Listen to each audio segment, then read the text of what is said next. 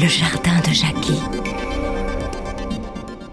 Troisième volet hein, important, donc on a drainé euh, l'organisme, on a activé euh, toutes ses fonctions, hein, au niveau, surtout au niveau de, le transport, hein, le, transport d'oxygène, de, vitamines, de sels minéraux. Maintenant, il va falloir apporter les carences, ce qui va manquer au niveau euh, de l'organisme et qui est comme l'a si bien décrit euh, la faculté, euh, souvent à l'origine de, différents types de fatigue. Comment savoir euh, les carences qui nous, qui nous manquent en fait? Les sels minéraux, le fer? On l'a vu tout à l'heure, donc le, il y avait deux, deux points, et tous, les, tous les fatigués étaient carencés, hein, sels minéraux, vitamines et, et oligo-éléments, et puis ils avaient une consommation importante donc de, de, protéines. de protéines. Vous avez raison, est-ce que on va compenser d'une manière sélective ce qui pourrait être carencé?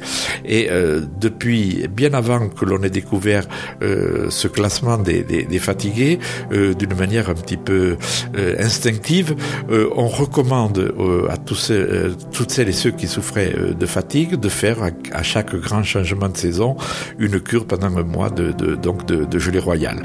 Et pour... La fameuse gelée royale. Voilà, on y arrive, mais cela implique avant Hein, de faire évidemment les deux volets dont on a parlé tout à l'heure, drainer l'organisme, activer ses fonctions et apporter quelque chose d'ailleurs qu'on peut faire pratiquement en même temps. Hein. On peut très bien faire la décoction, les bains de mains et les bains de pieds, et puis prendre régulièrement. Mais c'est du travail, ça. C'est du travail, mais c'est une fatigue supplémentaire. Euh, non, oui, non, bien sûr, mais euh, c'est important euh, de dire à toutes celles et ceux qui sont qui souffrent de fatigue, et pour certains c'est un véritable handicap, hein, oui. de, parce que euh, ça, ça leur perturbe le, euh, tout, tout, leur bonheur, toute leur joie de, de vivre, d'être toujours à côté de ceux qui ont une énergie euh, débordante. Et je le répète, dans la mesure où il ne s'agit pas d'une conséquence d'une maladie euh, grave, on, doit arriver à résoudre les problèmes de fatigue dans plus de 80% des, cas. Donc euh, la fameuse, euh, la fameuse gelée royale. Alors on a beaucoup dit, beaucoup écrit sur cette substance absolument exceptionnelle. On a aussi beaucoup dit et beaucoup écrit de bêtises en expliquant que c'était capable de guérir des maladies comme le cancer, la sclérose en plaques, le diabète. Il y a même des maisons euh, qui euh, font du porte-à-porte -porte chez des personnes euh, âgées. J'ai en mémoire dernièrement une personne qui était très handicapée parce qu'elle avait, et elle a toujours, un problème d'arthrose au genou. Elle ne peut pas marcher parce que avant son opération, elle a eu la visite d'un démarcheur qui lui a vendu de 30 ou 40 pots de, de, de gelée royale pour une somme absolument astronomique et bien évidemment ça n'a pas fait repousser son cartilage et bien, bien évidemment elle n'a pas pu retrouver euh, sa mobilité qu'elle avait euh, lorsqu'elle avait 20 ans. Et comment reconnaître la bonne gelée royale d'une autre Alors, tout à moins fait. bonne? Voilà, d'abord, il faut, c'est très important, il faut que la gelée royale soit pure. Souvent, on vous la présente mélangée ou avec du miel ou avec du pollen ou dans des, dans des ampoules ou je sais pas, de, de mille et une façons, mais en fait, on ne sait jamais la proportion exacte de gelée royale qui est contenue dans ces mélanges. Et puis, il y a une évidence. La reine des abeilles, elle ne le prend pas mélangé avec du pollen ou avec du ginseng. Oui, je voulais vous demander quand même l'historique de la gelée royale parce que c'est une histoire, c'est beau, hein Ah, c'est absolument extraordinaire.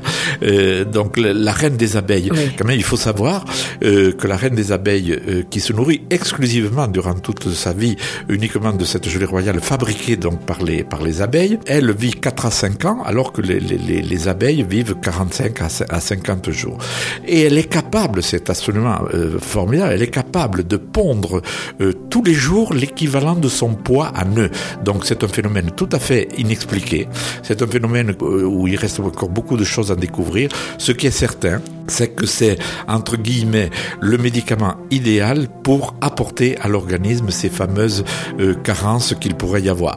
Alors donc, euh, ne pas forcément prendre euh, 50 vitamines différentes, puisque la gelée royale, on a le grand avantage, c'est que dans la gelée royale, il y a tous les composés, vitamines, sels minéraux et, et oligo-éléments.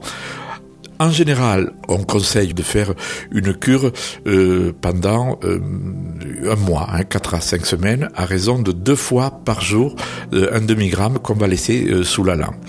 On, on, est très aussi, on attire beaucoup l'attention de ceux qui, de celles et ceux qui voudrait faire une cure de, de gelée royale euh, sur la, le conditionnement, parce que la gelée royale est un produit très fragile. Donc si elle est malheureusement en pot, chaque fois que vous ouvrez le pot, donc le produit est en contact avec l'air, donc il va s'oxyder.